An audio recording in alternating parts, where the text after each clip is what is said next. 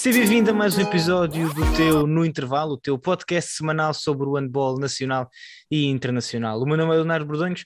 Mais uma vez tenho aqui connosco a nossa comentadora residente, a Maria Bastos. Como é que estás, Emma? Como é que foi esse fim de semana? Olá. Olá a todos que nos estão a ver ou a ouvir. Uh, o meu fim de semana foi bom, bem como uma semana recheada de muito handball. E acho que tivemos uma semana interessante para o handball português. Uh, principalmente falando nos resultados europeus, que, que vamos ter a oportunidade de comentar agora, daqui um bocadinho.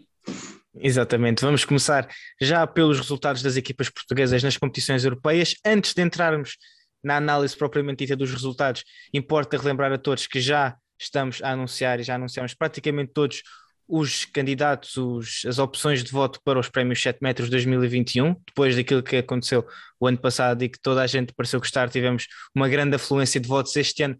Vamos fazer exatamente o mesmo, temos quatro candidatos para cada categoria e vamos então depois disponibilizar essa votação no nosso site para irem lá e deixarem a vossa opinião se, relativamente a quem acharam que mais destacou em cada uma das categorias que nós apresentamos este ano. Portanto, não deve demorar muito tempo. Na altura que estiveres a ouvir este, ou ver este episódio, já deve estar disponível, já deve estar concluída a apresentação dos candidatos e também já deve estar aberta essa votação. Portanto, na altura, depois, se calhar depois, não, agora mesmo, paras do episódio, vais lá, votas assim muito festa, ou votas enquanto estás a ouvir o episódio, porque tens essa possibilidade, não é, Emma? Portanto, se calhar fazemos assim aqui um dois em um, multitasking, e consegues fazer as duas coisas ao mesmo tempo para nos dizeres, na tua opinião, quem foram os melhores deste ano que está prestes a terminar. Iema, está prestes a terminar este ano, um, um ano, tal como tu disseste, recheado de, de, bons momentos e que está, teve, nesta última semana, também muitos momentos de destaque. Se calhar começarmos uh, com a Liga dos Campeões, uma vez que foi a última, a, o último jogo a ser realizado, o Porto que venceu o Kielce, e nós falámos aqui no último episódio sobre a importância que este triunfo podia ter nas aspirações do Porto relativamente a passar à fase eliminar da Liga dos Campeões. Não foi um jogo de todo fácil, sabíamos que o Porto em casa normalmente tende a galvanizar-se e a fazer exibições históricas, já o tinha sido frente ao Barça e agora também conseguir bater um Kielce que está a ser uma das principais equipas e um dos principais favoritos nesta Liga dos Campeões. Aquilo que eu te pergunto, no fundo, é o que é que tu achaste da forma como o Porto se apresentou, sabendo desde logo da pressão que tinha em cima, porque uma derrota iria uh, dificultar ainda mais eh, a sua possível continuação e, e, o avançar nesta Liga dos Campeões, e portanto foi um triunfo, acho que concordas aqui comigo, chave e que no fundo também acaba por relançar ainda mais a candidatura do Porto àquilo que vão ser depois a, a fase eliminar da Liga dos Campeões. Sim, à semelhança do que comentamos aqui no, no último episódio, este, este jogo com Kielce era um jogo importante para as aspirações portistas, uh, sabendo, claro, que, que uma derrota não, não iria ser o fim do Porto, mas conquistar pontos aqui perante o Kielce uh, foi muito importante, ainda para mais porque tivemos na mesma jornada o Flensburg a vencer o Veszprem e o Dinamo Bucareste também acabou por somar pontos frente ao motor e as contas deste grupo estão, estão muito abertas e qualquer ponto que o Porto possa somar é muito importante, ainda para mais quando falamos do crónico campeão polaco e grande candidato a vencer esta Liga dos Campeões que é o Kielce. Como falaste muito bem, além dessa pressão que o Porto tinha de vencer por causa dos pontos, obviamente, também vinha de uma má série de resultados nesta Liga dos Campeões, não só de resultados, mas também de exibições pouco convincentes para aquilo que é a qualidade do plantel portista. Eh, e esta entrada no jogo eh, parecia que estava a ser eh, um, um remember de, daquilo que tinha acontecido em Barcelona, em Paris ou em casa frente ao PSG. Um, mas o que é certo é que, que o Porto conseguiu, a meio da primeira parte, depois de estar a perder, não sei bem, deixa-me às cábulas 6-1, perto dos 10 minutos. Foi uma entrada muito má do, do Porto. Minutos mais tarde, Magnus Anderson, uh, com uma paragem de jogo muito pertinente, introduziu 7 para 6 e, e Fábio Magalhães fez, na minha opinião, um dos seus melhores jogos neste, neste 7 para 6. Terminou o jogo com 10 assistências e, e 5 golos. E o 7 para 6 claramente foi a chave deste jogo, o que ele teve muitas dificuldades, o Porto encontrou muitas soluções logo na primeira decisão do Fábio, normalmente ou a bola ia para o Salina ou aparecia logo o Rui à direita do Fábio e conseguia finalizar. E o Porto foi crescendo mesmo uh, frente a um Wolf em dia super sim, uh, com uma grande exibição, o Porto foi crescendo e conseguiu tomar a liderança do marcador e sem nunca voltar a perder a liderança, apesar do que eles ir crescendo também no jogo, o Porto conseguiu manter, eh, manter o seu nível, manter um 7 para 6 uh, muito perto da perfeição e com uma vitória muito importante e hum, para, este, para as ambições do Porto, para, para tentar seguir para a fase eliminar desta Liga dos Campeões. Exato, foi um, um, jogo em que, tal como tu disseste, Fábio Magalhães acaba por se destacar, termina com 10 assistências, Rui Silva também, uh, o que grande Rui Silva de, desta, desta, desta jornada. jornada. Exatamente, era onde eu ia tocar. Rui Silva que continua a destacar-se, eu mantenho a minha opinião, já há dois ou três anos, continuo a achar que é dos centrais mais subvalorizados, pelo menos da Europa, se não mesmo do mundo, uh, pela forma, pelo impacto que tem no, na forma como o Porto se, se organiza. Ele terminou este jogo também com nove assistências e depois também Pedro Cruz, Ema, que, que se destacou aí sim no capítulo da finalização. Ele terminou com, com sete gols, foi o melhor marcador do lado dos Dragões. Eh, e realmente, se muito se falou, ehm, e nós próprios falamos, do que seria Pedro Cruz pós Águas Santas, ehm, ele realmente e nós já falámos disto aqui também no, no, no intervalo, afirmou-se, mostrou que realmente o Pedro Cruz que nós vimos no Águas Santas não era necessariamente o Pedro Cruz jogador, percebes aquilo que eu estou a querer dizer? Uh, ele era mais do que apenas aquilo que mostrava no Águas Santas, que era a função que lhe pediam para fazer, exatamente no rematador, no finalizador, daquele bombardeiro que terminava os jogos com, com 10 e 11, 11 gols. E se calhar ele agora no Porto, não sei se concordas, tem mostrado que há mais para o Pedro Cruz do que aquilo que ele mostrava no, no Águas Santas ou que se calhar saltava mais à vista? Bem, eu acho que a diferença é mais essa, que ele no, no, no Águas Santas acabava por ter mais protagonismo, mais responsabilidade e, e, dava muito mais nas vistas. Não é que não dê no Porto, e eu lembro-me perfeitamente de quando estávamos a gravar um dos episódios especiais de transferências, que falámos desta, desta transferência do Pedro Cruz do Águas Santas para o Futebol Clube do Porto, eu referir que, na minha opinião, o Pedro Cruz era dos jogadores mais completos uh, no campeonato português, porque é um jogador bastante inteligente, capaz de. tem um excelente remate exterior, capaz de resolver situações 2 para 1 um, e mesmo os duelos individuais. E a nível defensivo também é um bom defensor, e daí eu achar que. Obviamente foi uma contratação que ninguém estava à espera, pelo menos eu não estava, mas que ao mesmo tempo faz muito sentido, porque é um jogador que, que tem muito para acrescentar em vários, várias situações de jogo e felizmente para, para o Porto o Pedro Cruz também se tem conseguido adaptar a jogar a lateral direito nas situações do, do 7 para 6 e com muito sucesso tem, tem ajudado o Porto também a bater os livros de 7 metros, por isso é que ele tem, tem assinalado tantos golos, mas tem, tem estado muito bem e afirmou-se claramente como uma boa contratação para, para o Futebol Clube do Porto. E tocando aqui eh, em mais um capítulo que acabou por ser decisivo, tu também o disseste agora na tua intervenção, ou na anterior, relativamente ao 7 para 6. O 7 para 6 do Porto não é desconhecido para ninguém e é uma das grandes razões para o 7 para 6 da seleção ter sido tão dominante durante tanto tempo.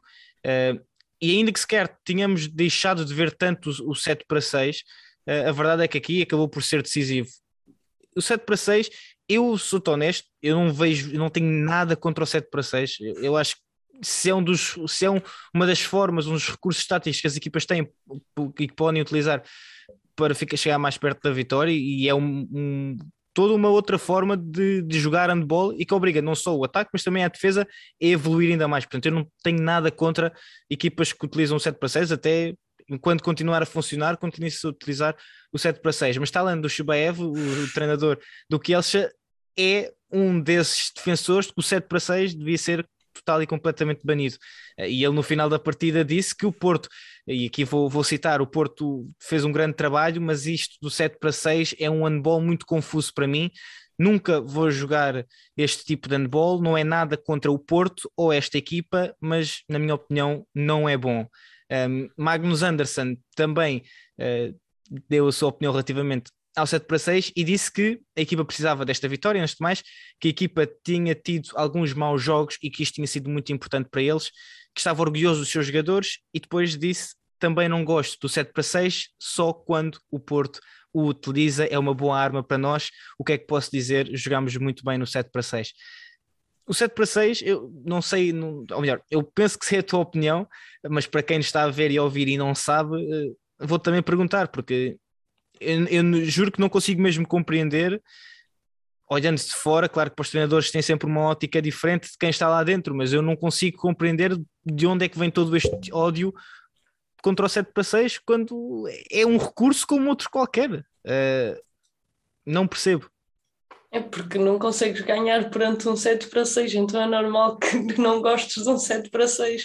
Um, não, este... mas, já, mas já vimos, já vimos, Portu... já vimos, por exemplo, Portugal utilizar o 7 para 6 e, e ser completamente aniquilado. Claramente, um, mas um 7 para 6 que quando tem muito sucesso, que foi o caso deste, deste jogo do Porto Kelsey, é muito complicado e eu acabo por perceber o talento do Schweev porque ele não consegue parar o 7 para 6 do Porto com, um, e acaba por ficar ali um bocadinho de passa a expressão, porque claramente o talento do Schweev não é um treinador incompetente, mas fica ali um bocadinho de incompetência a nível defensivo, porque eu lembro-me dos primeiros 3, 4 ataques do, do Porto, se não são os 4, pelo menos 3, um, o 7 para 6 é resolvido da mesma maneira. O Fábio Magalhães ataca solta à direita e o Rui Silva, que está ali já nos 7, 8 metros, dá um apoio e está sozinho aos 6 e marca gol. Ele marca 3 golos assim quase seguidos e isso é, lá está, é incompetência. Um, um jogo de Liga dos Campeões, a mesma equipa não pode arranjar a mesma solução tal e qual três vezes Exatamente. seguidas uh, as equipas têm de se ir adaptando. E eu percebo que seja complicado parar um 7 para 6, ainda para mais quando tens um Fábio Magalhães que te ataca virado para a direita e mete um passo por trás das costas para o pivô que está nas costas dele, ou assiste o ponto a contrário, ou dá continuidade, é muito difícil parar este 7 para 6. Já vimos e sabemos que é possível, tanto seleções como clubes, a defenderem muito bem o 7 para 6 do Futebol Clube do Porto, Contra o Kelsey foi um 7 para 6 uh, eh, quase perfeito. O Kelsey não se conseguiu adaptar, não conseguiu parar nem o Fábio nem o Rui Silva e acabou por não ter sucesso. Mas este, esta conversa de não gostar do 7 para 6 é muito característica dos espanhóis, porque os espanhóis têm muita dificuldade e não podem aplicar a defesa que eles mais gostam, a defesa tão subida, porque acabam por abrir muitos espaços e não podem, porque têm dois pivôs nas costas e estão em inferioridade.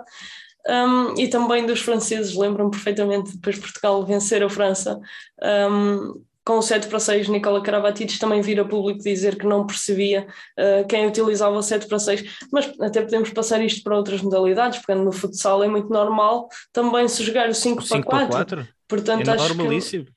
é uma opção tática. E, e, e não, e não vemos, por exemplo, ou pelo menos sequer sou eu que não tenho tanto contacto quanto, quanto com o futsal assim, mas não parece que o ódio, ou pelo menos a pública, esse, esse ódio relativamente ao 5 para 4 seja tão, tão, tão forte quanto aquilo que se vê no 7 para 6. Eu compreendo tudo aquilo que estás a, a, querer dizer e até certo ponto é verdade, mas há dias em que as coisas correm bem e o 7 para 6 é um recurso tático como outro qualquer. Eu acho é que há aqui a, a coisa de se eu ganhar, se eu conseguir defender bem, ultrapassar o 7 para 6, então, ou se for eu utilizar, não há problema nenhum mas quando sou eu a perder porque não consigo parar o 7 para 6, então ah, o 7 para 6 está mal e não, não deve ser utilizado. Eu acho que é um recurso tático quanto outro qualquer. As regras, entretanto, alteraram-se nos últimos anos para já não ser como era antigamente, em que o jogador continuava, continuava a ter que ter o, a, camisola do guarda-redes, agora já, já não é preciso ter um guarda-redes, entre aspas, dentro de campo.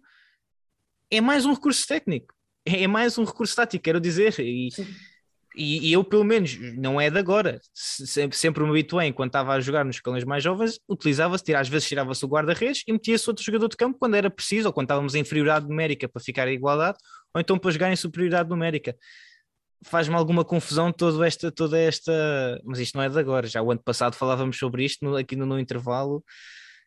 Eu acho é que quando se ganha, a malta não, não se importa, mas depois quando se perde e quando é assim tão uh, decisivo, ah, já não gosto, e depois é, é, acho que concordo também com aquilo que estás a dizer, a escola francesa e espanhola que tem tanto poder, um, aqui não estou a dizer isto com, no, no mau sentido da questão de poder, mas realmente é uma escola que vários treinadores de alto nível decidem e, e, e, e crescem nessa escola, é normal que depois não gostem por não poderem fazer aquilo que mais apreciam e defender da forma como, como apreciam. Não sei se queres acrescentar só mais alguma coisa relativamente a este jogo, acrescentar, destacar mais alguém ou mais algum ponto, ou podemos passar já para, para a European League? Acho que podemos passar já para o 7 para 6 do Benfica na European League.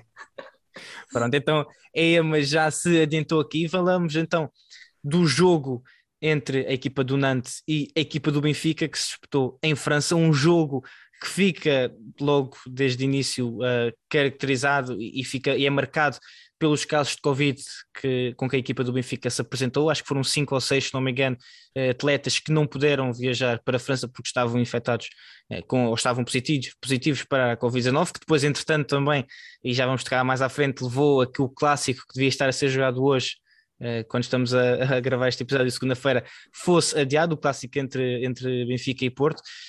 Mas foi um jogo, Emma, que nós logo antes da partida, quando fizemos a antevisão aqui no, no intervalo, dissemos que ia ser muito complicado uh, e, e, o próprio Nantes também sabia disto. Pedro Portela, que fez a antevisão para a HF, falou disto. Um Benfica, então, que consegue uh, ir com 12 jogadores, tal como nós falamos antes de entrarmos aqui no, no programa, que se apresentou com, no fundo, um trio para todos os setores e que consegue um empate a 33 depois de ter estado a perder na fase inicial da partida, não deixa de ser um grande resultado, ainda para mais num, num pavilhão que estava praticamente cheio, com mais de 9 mil espectadores, se eu não me engano. Portanto, como é que tu caracterizas esta vitória do Benfica frente a um Nantes forte, fora de casa e com 12 jogadores que levaram e obrigaram o Chama Rodrigues, no fundo, a fazer aqui uma autêntica giga-joga e a tentar aguentar-se ao máximo?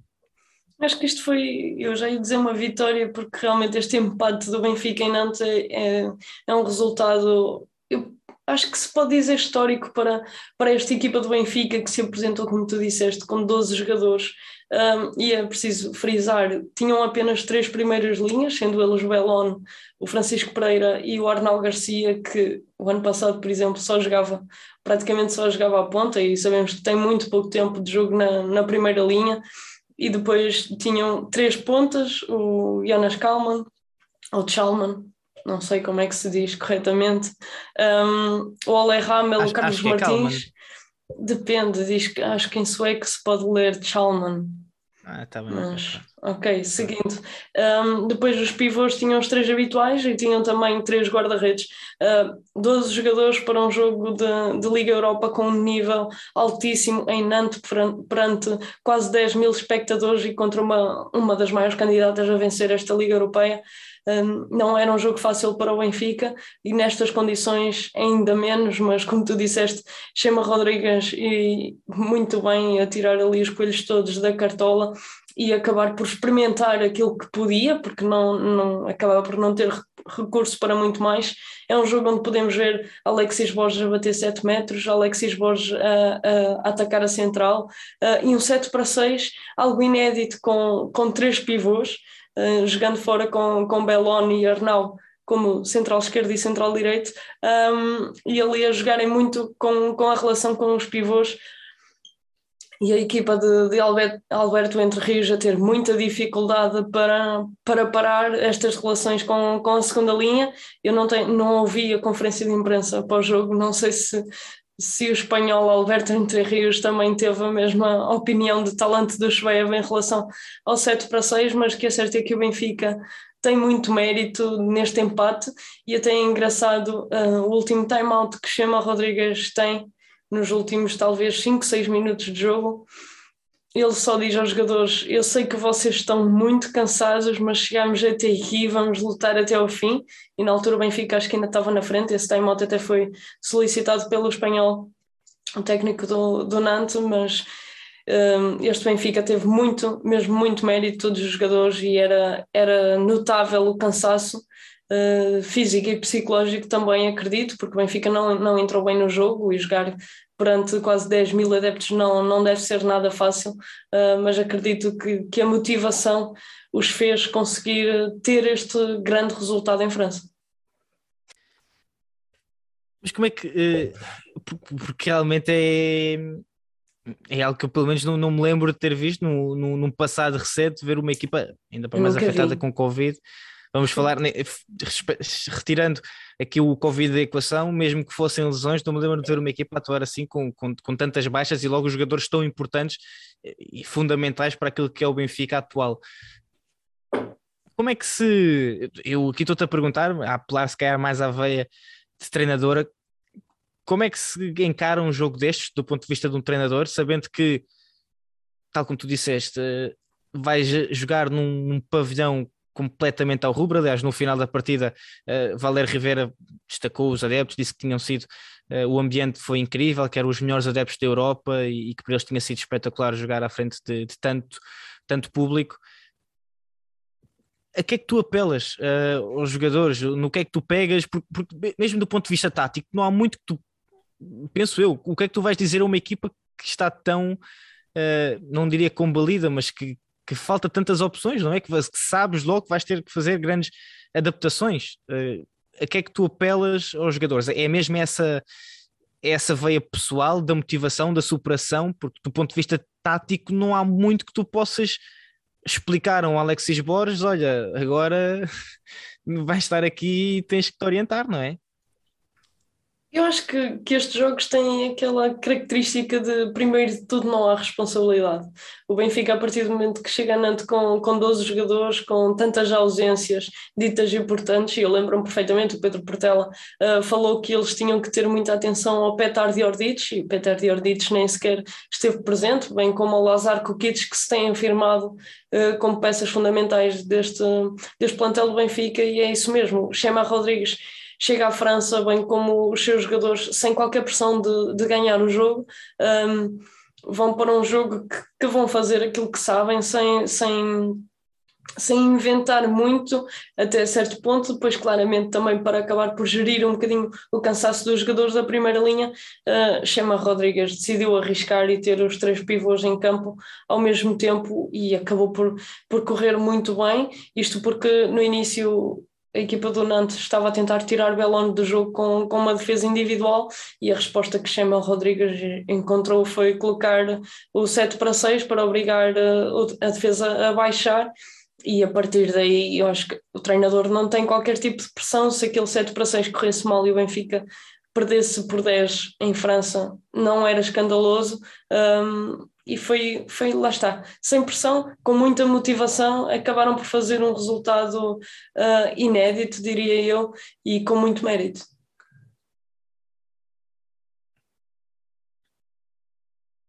Desculpa, estava aqui com o problema no microfone, não, mas estava-te a dizer que sim, eu, eu aliás acho que esse é o único ponto por onde se pode pegar, não é? é o facto de, no fundo, os jogadores poderem jogar sem pressão porque tal como nós temos com todas estas condicionantes, o mais expectável era, era a derrota, não é? Portanto, no fundo, com uh, o sentimento que, atenção, isto não é um jogo dado, não é? Até porque o Benfica está a lutar por um lugar nos, no, nos 16 avos de final ou nos quartos de final da, da partida, não é? Da, da, competição. Neste momento está em segundo lugar com mais um ponto do, do Conante, portanto, este não era de todo um, um jogo para se estar de barato, porque estes pontos no final da, das contas acabam por fazer a diferença, mas sem essa pressão, porque os jogadores mais influentes, ou dois dos jogadores mais influentes desta equipa, estavam de fora, e portanto, logo por aí, eu acho que os jogadores, ao jogarem sem essa pressão, toda a gente sabe, e tu sabes melhor que ninguém, também pelos teus miúdos, que depois, quando não há essa pressão, às vezes conseguem fazer coisas que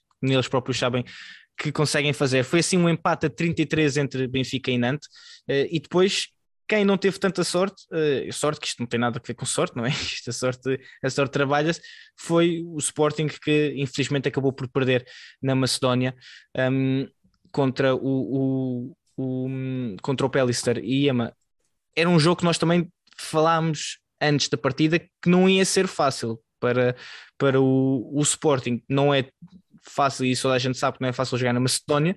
Uh, é, normalmente, para além da viagem, é difícil jogar sempre nesses, nesses pavilhões e nesses países de leste. Surpreende, apesar de tudo, aqui a diferença, um, estes seis golos. Se, se, eu não tivesse, claro, acaba por surpreender, porque acho que, que o Aerofarm Pellicer é uma boa equipa. Obviamente que jogar na Macedónia não é fácil, uh, mas não acho que sejam muito superior a esta equipa do Sporting. Uh, aliás, acho que o Sporting tem equipa para, para vencer uh, o Pellicer e prova disso é o jogo no, no pavilhão João Rocha, que apesar do empate ficou claro que o Sporting tinha tudo para, para vencer o jogo, apesar, não, não foi competente a esse nível. E aqui na Macedónia o Sporting voltou a não ser feliz um, e a jogar num pavilhão com um ambiente muito complicado também, pavilhão cheio, não com tantos adeptos quanto em França, mas com adeptos bastante diferentes e com um ambiente complicado. O Sporting acabou por não, não conseguir sorrir e aqui eu tive a oportunidade apenas de ver a segunda parte do jogo e o Sporting ainda esteve ali uh, bastante perto e a lutar para, para recuperar o resultado uh, e há um momento em que um, Ricardo Costa aposta mais na, na juventude e na irreverência da sua equipa e acaba por não correr bem. Sabemos que, e já vimos muitas vezes, por exemplo, no, no Benfica Sporting, Martin Costa a entrar nos momentos decisivos uh, ia arriscar muito, ia correr bem e acabou por, por matar o jogo aí. Aqui na Macedónia a história foi um bocadinho diferente, mas também é normal, não se pode, um, não pode correr sempre bem e a Juventude acabou por cometer alguns erros que colocaram logo o, o Sporting a 5, 6 golos, que foi muito difícil uh, de recuperar e já estava o jogo na reta final também era mesmo tudo ou nada e acabou por por não sair bem esta equipa do Sporting. E depois, só um, um à parte que achei bastante curioso, quando o Ricardo Costa está a perder já por 6, 7 bolas, uh, faltam menos de um minuto, alguns segundos para, para terminar a partida, e ele coloca um time-out para, para dar um discurso quase que pedagógico, motivacional pós-derrota, aquilo que talvez fosse dizer e talvez tenha dito de novo no, no balneário, após o jogo, mas achei curioso parar o jogo a 40 e tal segundos uh, do final, a perder por 6 ou 7 bolas e dizer aos seus jogadores que, que aquilo que eles estão a viver na Macedónia, aquele ambiente e aquela superioridade motivacional que o, que o Eurofarm Palliser tinha sobre eles, é isso que nós, parafraseando o Ricardo Costa, que nós temos que ter quando eles vão ao pavilhão João Rocha, quando os nossos adversários vão jogar em nossa casa, é isto que eles têm que sentir. Nós temos que ser. Pronto, achei, achei muito curioso parar um jogo, pedir um tempo técnico para, para dar essa, esse discurso motivacional e também acho que mostrar que ainda faltam muitos jogos e que este grupo também está assim um bocadinho embrulhado e tudo pode acontecer para este Sporting que julgo eu tem ambições para chegar mais longe nesta Liga Europa. E achas daí também se quer a importância de Ricardo Costa, porque e nós falámos disto ao longo, de, ao longo do verão, ao longo da pré-temporada e mesmo no início da temporada, a juventude desta equipa, porque é verdadeiramente uma equipa muito jovem e juventude em posições-chave de qualquer equipa, especialmente na primeira linha. Uh, e achas que aí este papel, uh, como é que este papel educacional de, de, Ricardo Costa, ele próprio, ele, ele próprio que sabe como é por ter sido coordenador do, do Colégio dos Carvalhos durante muito tempo, achas que ganha uma importância ainda maior para estes momentos de aprendizagem do Sporting, desta equipa tão jovem, que são poucos os que já tiveram estes momentos assim de maior pressão Uh, e de terem que, terem que vencer. Relembro muito bem do ano passado, não foi na, altura contra o Wisla Plock, em que Salvador Salvador aí teve um momento de aprendizagem muito grande quando tem aquele último lance contra o Wisla Plock, que depois acaba quase por ditar, acaba quase não, acaba por ditar mesmo a eliminação do Sporting. Achas que estes momentos ganham uma importância ainda mais, mesmo para aquilo que vai ser o resto da época do Sporting, não só na Europa, mas também no campeonato, uh, para a equipa perceber que vai haver momentos, mais, que era, mais perto do final da época, é que a pressão vai ser muito grande por terem que vencer, porque estão a lutar por um, por um, por um título, seja taça, seja campeonato, e aí vão ter que ser fortes para, mesmo quando se encontrarem por vezes, mesmo do ponto de vista anímico, em baixo e, e, nesse momento se sintam inferiores ao adversário, terem que dar a volta e, e superiorizar-se e ganhar essas forças para poderem recuperar e empatar ou, ou mesmo chegar ao, ao, triunfo? Sim, claramente que, que os jogadores, nomeadamente estes jovens do Sporting, precisam, precisam dessa, dessa aprendizagem e dessa experiência que, como já falámos aqui, não dá para abrir a cabeça e meter-lhes isso lá dentro. São coisas que eles têm que viver uh, para poderem poderem aprender e ultrapassar isso, e eu acho que isso é uma das chaves de, de qualquer desporto coletivo, uh, o grupo ser capaz de se unir, de se reinventar, de, de estar por baixo e, e ter forças para, para perceber que, mesmo estando a perder, mesmo estando uh, tudo a sair mal, é capaz de melhor e tem que fazer melhor. E acho que isso caracteriza também os grandes jogadores, aqueles que têm capacidade de. Lembrei-me agora assim de repente do Dushbaev, que também contra o Porto não teve essa felicidade, mas é um jogador que tem a capacidade de, de ter que assumir e sabe que tem capacidade para assumir e assume.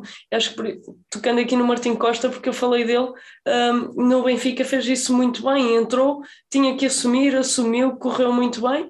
Na Macedónia não correu tão bem, mas faz parte o do também não, não correu tão bem no Porto e ele já não é nenhum jovem, já não está aqui para, para aprender a lidar com isso. Acho que este Sporting tem muitas pernas para andar, sinceramente acho que é um projeto muito interessante. Claramente que são jovens e pode correr tudo muito bem ou pode não correr, uh, mas é uma equipa interessante que está a ser trabalhada e vamos ver o que é que eles são capazes.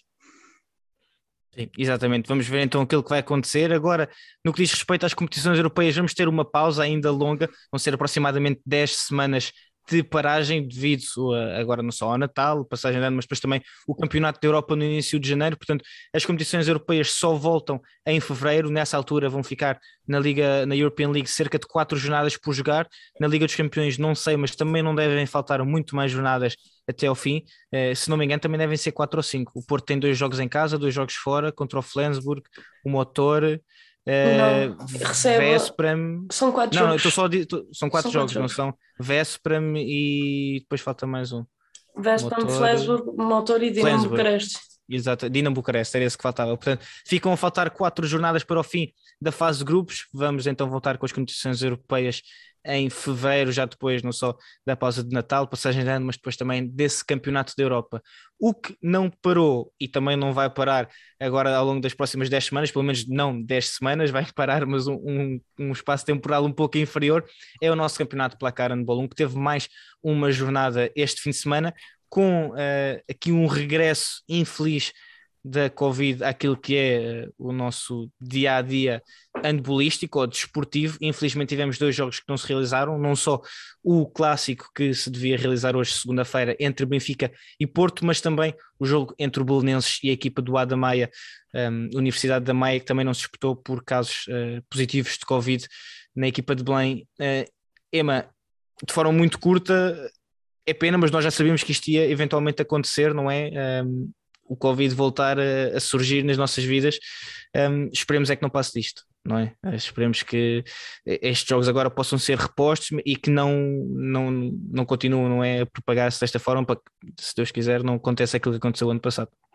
Sim, eu espero mesmo que isso, que isso não volte a acontecer.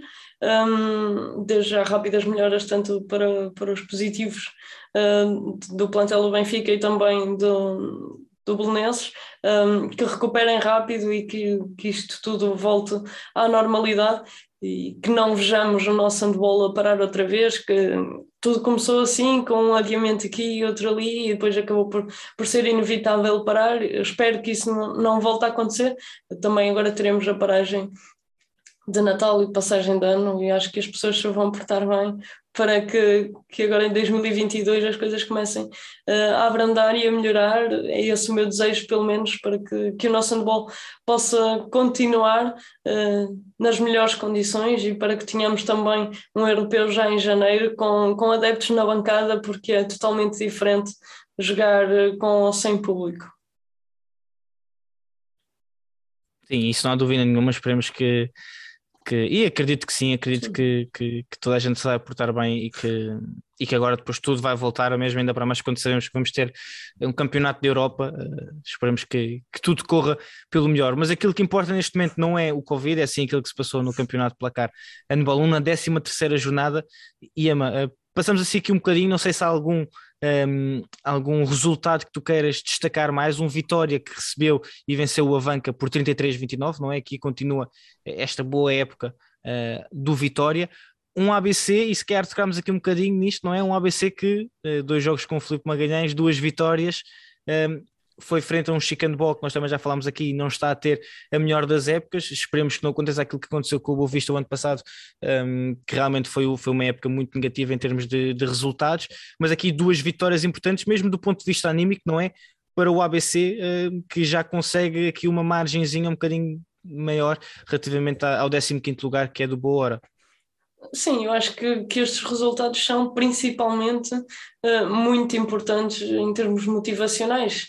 Tal como tu referiste, o Chic Handball uh, não tem estado, não está a fazer uma, uma boa época, não tem conseguido conquistar uh, pontos e, e, o ABC aqui com uma vitória mais ou menos natural, mas que, que motivacionalmente é muito importante uh, para este ABC que acabou por, que, que acabou por passar agora pela mudança de treinador, uma mudança interna que, que busca os bons resultados que procura. Já estou a ficar muito brasileira, na semana passada é enquete, agora é busca.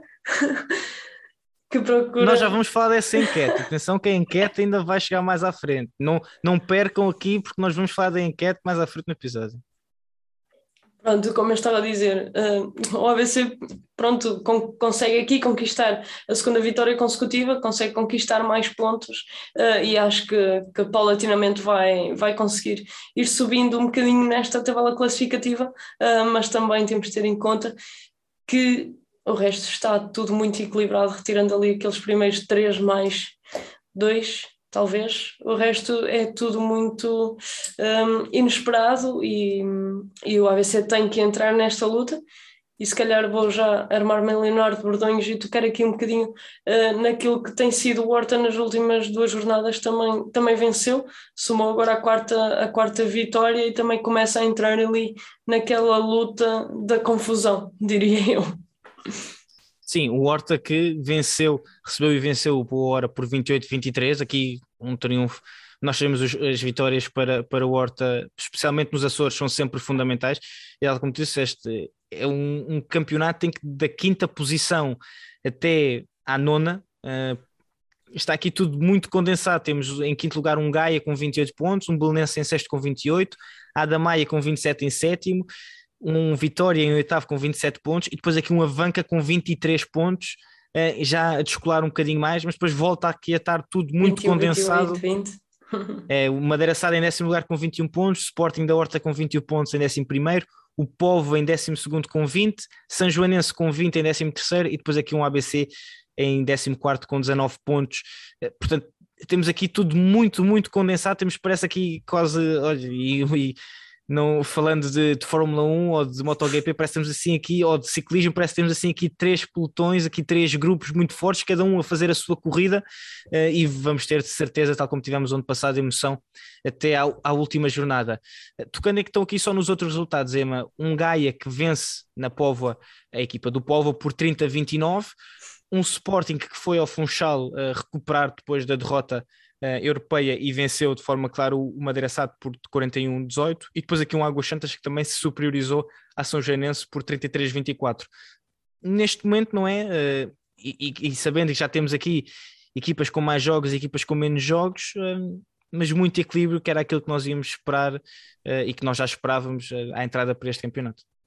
Sim, muito equilíbrio. Claramente que, que os três grandes estão, estão um patamar acima e depois ali Águas Santas e Belenenses têm-se conseguido uh, distanciar ligeiramente, uh, mas até mesmo para, para esses e para, para o Gaia que tem, está a fazer uma grande, uma grande temporada, uh, os jogos contra quase todos os outros adversários, retirando quem está ali naquele último pelotão, são muito um, eh, complicados e, e, são, o resultado acaba por ser inesperado.